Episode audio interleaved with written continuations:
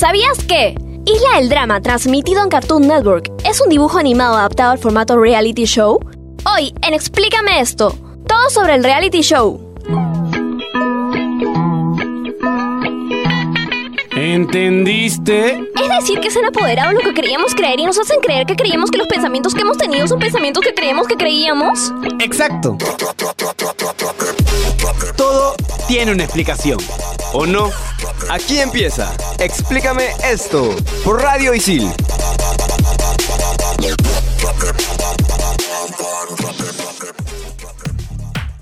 Hola, hola, ¿qué tal? Bienvenidos a Explícame esto, una edición más dedicada a los reality shows. No me encuentro sola, me encuentro... Como se, como se acaban de dar cuenta, esto es real, esto no está armado, eh, no hay ningún guion de por medio. Les habla Renzo Rosté de Periodismo Deportivo. Dale, dale, sí. Martín Zúñiga de Periodismo Deportivo. Y yo soy Gabo Fuerte de la carrera de Comunicación Y por Integral. si no tuvo tiempo de presentarse, Sibila su querida de comunicaciones. vamos a ponernos serios por una vez en la vida, cosa que es difícil entre nosotros. Vamos a hablar de los reality shows. El reality show es un formato televisivo que pretende mostrar sucesos reales que le ocurren a gente común en un determinado contexto. Por ejemplo, está en el dramático, está el feliz, está el llorón. Claro, son personajes que la gente te tiene que sentir identificado de alguna Exacto, manera. ¿no? Todos esos, digamos, estereotipos, por decirlo así. Lo primero que el conflicto y luego se matan. Claro. Eh, exacto. Bueno, existen diversos formatos de reality shows, pero el más conocido es el de convivencia, ¿no? Donde los protagonistas son reunidos en un mismo espacio físico, puede ser una playa, una casa, un bar, un set de televisión, y deben convivir ante las cámaras. Esto me hace acordar bastante al, no sé, con los ratoncitos donde los ponen en, un, en una jaula y ven qué hacen, ¿no? Claro, por lo general esos ratones terminan eh, apareándose, ¿no? bueno, sí, ¿no? Y entre otras cosas. Y bueno, les pagan, ¿no? ¿A, a los ratones? a los ratones no, No, les pagan. a las ah, ok, personas, ok. ¿no? A las personas, ok. Ajá. Por lo ¿Y menos. necesariamente tiene que ser televisivo el reality? No, también podría ser radial, por ejemplo. Por ejemplo, existe Narrando por un Sueño, que es de la radio de Honduras. Vamos a decirle a la agencia, próximamente en la agencia. GB Producciones, compra el formato. Mi amor, explícame esto. Sería buen título, ¿ah? Claro. También genial. existen conceptos relacionados. ¿Cuáles son, Martín? Así es, el primero de ellos es la telerrealidad. Es un género de televisión que se encarga de documentar situaciones sin guion y con ocurrencias actuales, en las cuales interactúa un elenco que hasta entonces es desconocido. Básicamente lo que hemos estado hablando, ¿no? Los Big Brother o los, los realities tipo los que esto es guerra, combate, que más adelante vamos a profundizar. Ajá. El segundo de ellos es la hiperrealidad. Es un concepto trabajado en el campo de la filosofía por el filósofo francés Jean Baudrillard, que nos dice que es la incapacidad de la conciencia de distinguir la realidad de la fantasía, especialmente en las culturas como la de nosotros, con la tecnología bastante avanzada. En otras palabras, la hiperrealidad es una interpretación descompensada de la realidad, creado por nosotros que se admite como verosímil. O sea que tiene un factor psicológico. Exacto, también. Bueno, y Renzo, ¿cuándo surge todo este tema de los reality shows? Imagino que en la época en la que se crea la televisión, ¿no es cierto? Prácticamente, pero tendríamos que remontarnos también a parte de la literatura para buscar eh, con mayor profundidad lo que es el concepto de reality shows. George Orwell da en su libro 1984 un avance de que vamos a tener una sociedad que está plenamente controlada, donde todo lo que hacemos es visualizado, más o menos como en los reality. Pero los primeros reality surgen en Estados Unidos allá por 1948 con cámara escondida y también para hacer como una especie de selección o casting a las participantes de lo que sería más adelante Miss América. En España, por ejemplo, eh, más o menos por esos mismos años, en los 50, había una especie de reality donde la gente que quería ser torero y participaba. No sé cómo habrá terminado, pero más de una cornada se habrán llevado algunos participantes. Y ya finalizando justamente lo que son más cercanos a nosotros, 1999 y 2000 en adelante, es que ya empieza a dársele forma a todos estos conceptos que, hemos, que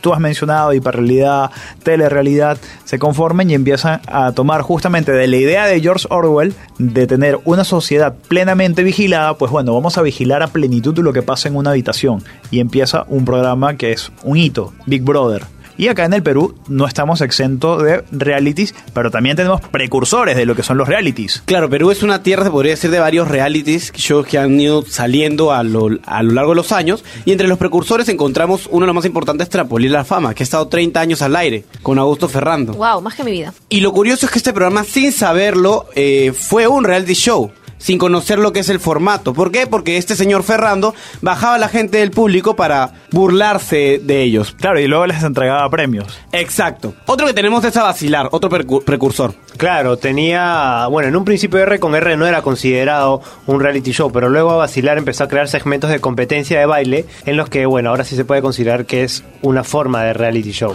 Claro, amigos y rivales era esa competencia de baile. Y los que tenemos más conocidos o los que han eh, sonado a, a través de los años es Bailando por un Sueño, Bienvenida a la Tarde, Combate, El Artista del Año, El Gran Show, El Show de los Sueños, Esto es Guerra, La Banda, que tuvo como dos temporadas nada más, Operación Triunfo, La Voz y La Voz Kids, que ya no, me encantaría que vuelva, pero no ha vuelto, y Yo Soy. Bueno, y esto es guerra, combate, esos programas que son considerados televisión basura.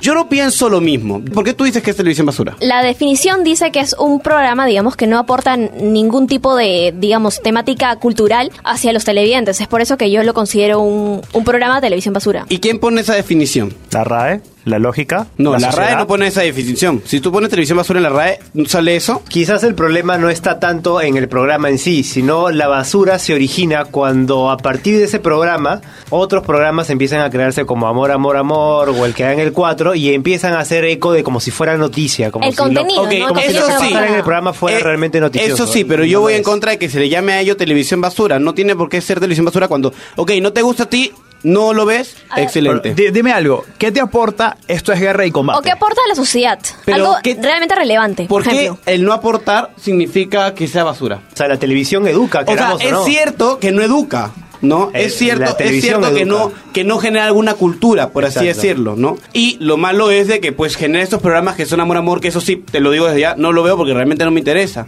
Pero la verdad es que si una persona quiere verlo, Bueno, es que básicamente todo va a lo que puede aportar un programa o no.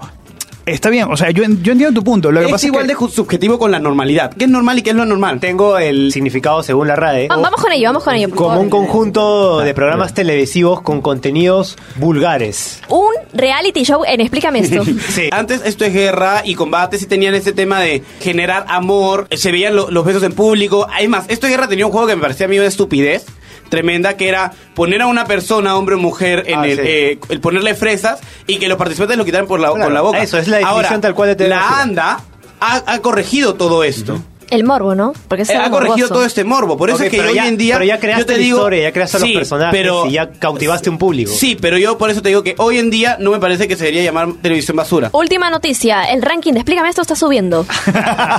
Hablemos del más importante, Ajá. del reality show que más ha sonado, que lo mencionó Renzo en un momento, que es Big Brother. Y para eso tenemos a, a un especialista en el tema. toda la información que aparece en internet y no la queremos decir nosotros, él la trae. Exacto, como Exacto, todas las porque Y en el próximo bloque vamos a tener acá Nos con nosotros a Kenta Kayama para que nos explique más de Big Brother y los formatos de reality show. Así que no se despeguen. Explícame esto por Radio Isil.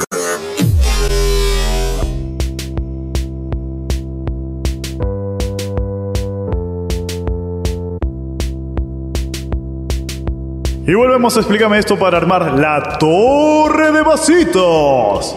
Que no me chapea cinco, solo me chapea dos. Dos por día será. No mientas, Gabriela, yo te he visto unas 10 cosas. Chicos, estamos al aire, por favor. Y ya nos Ah, acompaña continuamos. Ken Takayama, el experto que nos va a contar más sobre Big Brother. Bienvenido, Ken. Hola a todos, ¿cómo están? Efectivamente, seguro que han visto El Ojo del Gran Hermano o Big Brother. Les cuento, este es un programa de telerrealidad en donde 14 desconocidos conviven aproximadamente 3 a 4 meses. Nació el 4 de septiembre de 1997, creado por John DeMol, un neerlandés y dueño productor de Endemol. Ujú. Esa idea original surgió con seis personas en las cuales convivían en una lujosa mansión durante un año, pero quedó descartada por la duración. Moll luego se inspiró en dos realities previos, Biosfera 2 del año 91 y NTV Real World en el año 92, dándole forma y la primera emisión el 16 de septiembre en 1999 en Holanda. Tanto así el éxito que se ha transmitido en 70 países. Wow. Y yo, yo pensaba que los holandeses estaban locos, pero en verdad son unos genios. Para hacer dinero en ese formato, ¿no? Correcto. El formato cuenta con un confesionario. Aquí los concursantes comparten pensamientos y todo en una cámara. Luchan semana a semana por la inmunidad, que les da el premio de poder seguir y ganar el jugoso premio. Existen formatos adaptados. En Francia y Canadá está el Love Story. Aquí gana una pareja. En Estados Unidos se incursionó en la forma del gran jefe, que es el ojo que conocemos hoy por hoy. Y en Brasil, Casas dos artistas, en donde los participantes ya eran conocidos, o sea, famosos. Incluso existe una versión peruana, llamada Gran Hermano Chollywood. ¿Lo sabían? No. No, Nunca lo había ya, visto. ya, ¿Cómo es eso? No sé. Les cuento. Esto se consideró una prueba, no una edición especial, pero durante tres días, nueve peruanos convivieron para ver cómo era la armonía y de aquí un previo al Gran Hermano del Pacífico, donde participamos con Chile y Ecuador. Wow. ¿Eh? ¿Y ganamos? Lamentablemente no, jugamos como nunca, perdimos como siempre. Bueno, Ken, de verdad nos has dejado sorprendido a todos y ya es hora de despedirte, así que despedido.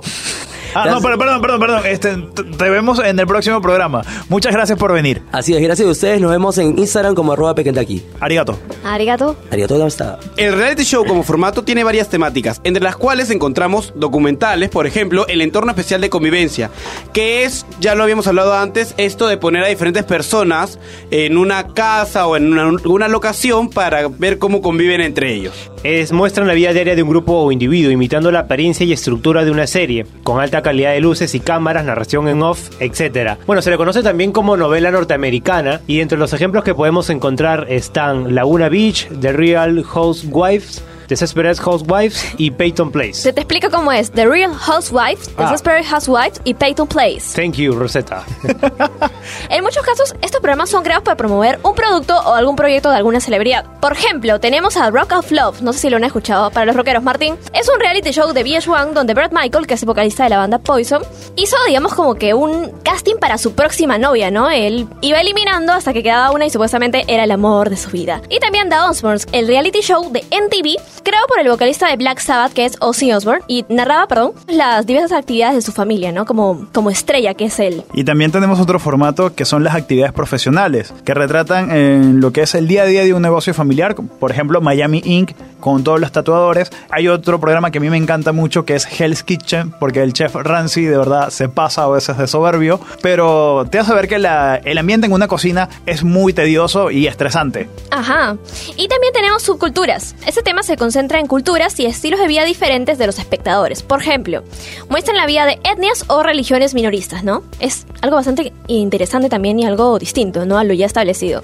Luego tenemos los que son de programación jurídica, entre ellos corte, que especialmente la gente tiene papeles como abogados, litigantes y testigos, y los casos suelen ser recreaciones de casos de la vida real o casos basados en una novela de ficción por completo. Entre los más conocidos, Casos Cerrados. Caso cerrado. Recontra falso, ¿no? Bueno, sigue eh, documentales de aplicación de la ley que muestran el cumplimiento de las leyes y relatan cómo los oficiales realizan sus capturas cuando están en servicio. El más conocido de todos es Cops, que tiene años en la televisión. Cops trataba de, los oficiales 911 de Estados Unidos haciendo sus funciones, arrestaban de todo. Problemas familiares, eh, adictos a las drogas, pandillas, etcétera. Y también esta competición de citas que es como ya les mencioné, donde muestran al participante principal eligiendo un grupo de pretendientes donde elige finalmente a uno. También tenemos de búsqueda de trabajos. Donald Trump tenía un programa, eh, no recuerdo el nombre exactamente, pero eh, convocó a 10 personas, más o menos 10, 10 concursantes, y el que ganaba iba a, a ser gerente de una de sus empresas por un año. Shark Tank vendría a ser este un programa así. ¿Cuál de es? búsqueda de trabajo. Este que tiene cuatro inversionistas Ajá. y viene la gente a exponer su negocio y pedir la inversión. Sí, claro, tal Claro, cual. también. Bueno, ahí están celebridades donde los protagonistas son personas famosas. Como las Kardashian. Bueno. El de inmunidad, por ejemplo, está el de Survivor, que bueno, la primera temporada se transmitió en el año 2000 y es donde ponen a estos integrantes, ¿no? Personas comunes a sobrevivir en un cierto Ambiente hostil. ambiente hostil. A la ajá. naturaleza, la A la naturaleza, ¿no? O también hay uno que renueva restaurantes, ¿no? Ve un, un restaurante como ha caído en, en y todo eso y va y lo renueva. El chef Ramsay también protagoniza uno, uno así que va recorriendo los Estados Unidos, salvando, o mejor dicho, tratando de rescatar algunos restaurantes que están de capa caída. También están estos de pérdida de peso. Eh, The The Biggest Loser. Loser. The sí. Biggest Loser. Esa es genial. Sobre todo los entrenadores que tienen una, una tenacidad y una, y una fe en sus integrantes y también una fuerza de voluntad ellos mismos, porque me acuerdo un, un reto que les ponen era tratar de comerse un, un muffin que tra- traía crema chantilly, chocolate adornado Ah, y sí, sí. hicieron el cálculo de que tenía 800 calorías. Y esta temática tiene un nombre que es makeover, que es principalmente cuando cubren el momento donde un grupo de personas cambia la vida de alguien mejorando cierta situación de los participantes. Ajá. Incluso también se pusieron de moda los que son los cambios de ropa. El no Claro, te lo como How pongas. Look. Exactamente, también es otro de los formatos. Luego tenemos uno que es cámara escondida, que implica grabar a personas aleatorias en una extraña situación, siendo el más conocido Just for Love, este que vemos siempre en, en los bancos. Exacto. Cuando yo voy a pagar ISIL, Próximamente explícame esto también, ¿no? dentro de poco, exactamente. Por último, tenemos al sobrenatural y paranormal. Este me encanta. Particularmente exponer a los participantes en situaciones terroríficas, lo cual se envuelve alrededor de lo paranormal. Ahora, entre Yo las este. productoras más sonadas que han hecho, o mejor dicho, que han producido más reality shows, tenemos Endemol Shine Group, Mediaset España y G Producciones aquí en Perú. Que mueven muchísimo dinero y que manejan muchos formatos. Da bastante dinero los reality shows. ¿Tu nombre es? Ingrid Loyola Bordón, De la carrera de... Ciencias de la Comunicación. Ingrid, eh, ¿qué opinas sobre los reality shows? ¿Crees que aportan algo a la sociedad? La verdad que creo que algunos nada más aportan como los que son de baile, de música, que incentivan talentos, pero los de competencias o cosas irrelevantes como que a mi parecer no aportan casi nada, porque no tratan temas que le pueden importar mucho a la sociedad y al contrario hablan de temas superficiales como que el físico, una belleza que quizá no es la belleza general, por eso creo que no. Eh, Ingrid, eh, ¿tú crees que acá en el Perú y bueno, también en el extranjero le dan demasiada importancia a las personas que trabajan en reality shows? Sí, creo que le dan demasiada importancia. Es más, me doy cuenta en las redes sociales que las personas que tuvieron problemas en la televisión o que engañaron a la pareja de tal, etcétera, tienen muchos más seguidores que los actores, que los músicos, que periodistas. Entonces creo que le dan demasiada importancia, información irrelevante como portadas de tal, fulanito engañó a tal o se pelearon en tal día, en vez de algunos premios que ganan peruanos en otros países o gente deportista, entre otros. Gracias, Ingrid. Explícame esto por Radio Isil.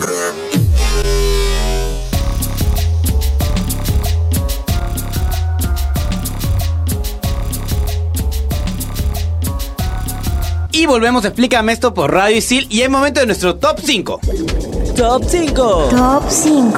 ¡Top 5!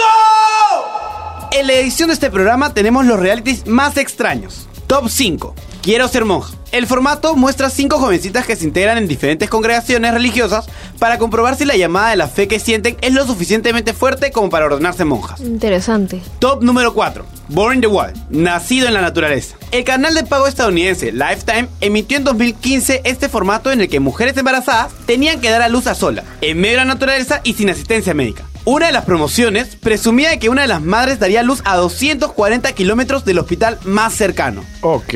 Top número 3. Who's Your Daddy? Este reality de la cadena Fox, traducido como ¿Quién es tu papá?, no tuvo una segunda temporada. Y eso que apelaba al lado lacrimógeno del espectador. Una persona adoptada convive con 25 hombres de los cuales uno de ellos es su padre biológico. Si adivinaba la verdadera identidad de su padre ganaría 100 mil dólares.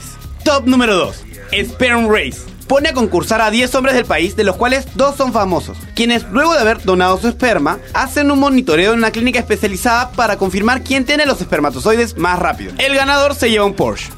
Oye, Eso se llama velocidad. Eso sería un buen Us- negocio. Ustedes también. deberían entrar a ese reality show. Eh, no creo. Sería rentable. Top número 1. La gran duda de Tila Tequila. En su reality, Tila declara por primera vez su bisexualidad y sus intenciones de encontrar el amor, ya sea con un hombre o con una mujer. Para ello, la sexy Tila convivirá en una mansión con 16 hombres heterosexuales y 16 lesbianas, que competirán por conseguir su corazón con atrevidas y picantes pruebas. Tila decidirá cuál de los aspirantes será expulsado, hasta que quede un único ganador o ganadora que conseguirá como premio ser el nuevo objeto de deseo de Tila. ¿Quién sabe qué habrá pasado en esa casa? Y eso es todo con el top 5 de este programa. Genial. Bueno, también tenemos algunos escándalos y demandas que han pasado en, en este mundo de los reality shows. y no todo el mundo está libre de pecado. Por ejemplo, un escándalo bastante famoso fue el de Body Balastro, el famoso Cake Boss, que por cierto Cake Boss fue adaptado en Argentina, en México, en Colombia y Brasil, pero en el 2009 Body fue detenido por la policía por estar eh, conduciendo presuntamente bajo influencias del alcohol. Otro reality show polémico también es el de Dance Moms. Conducido por Abili, narraba su historia con esas bailarinas. Digamos que fue un poco brusca con ellas, ¿no? Bueno, no, no digamos porque lo fue. Y ella terminó en la cárcel, en la cárcel por abuso infantil y también este explotación infantil. Ajá, y por último tenemos a Eddie Guerrero, un luchador de la WWE.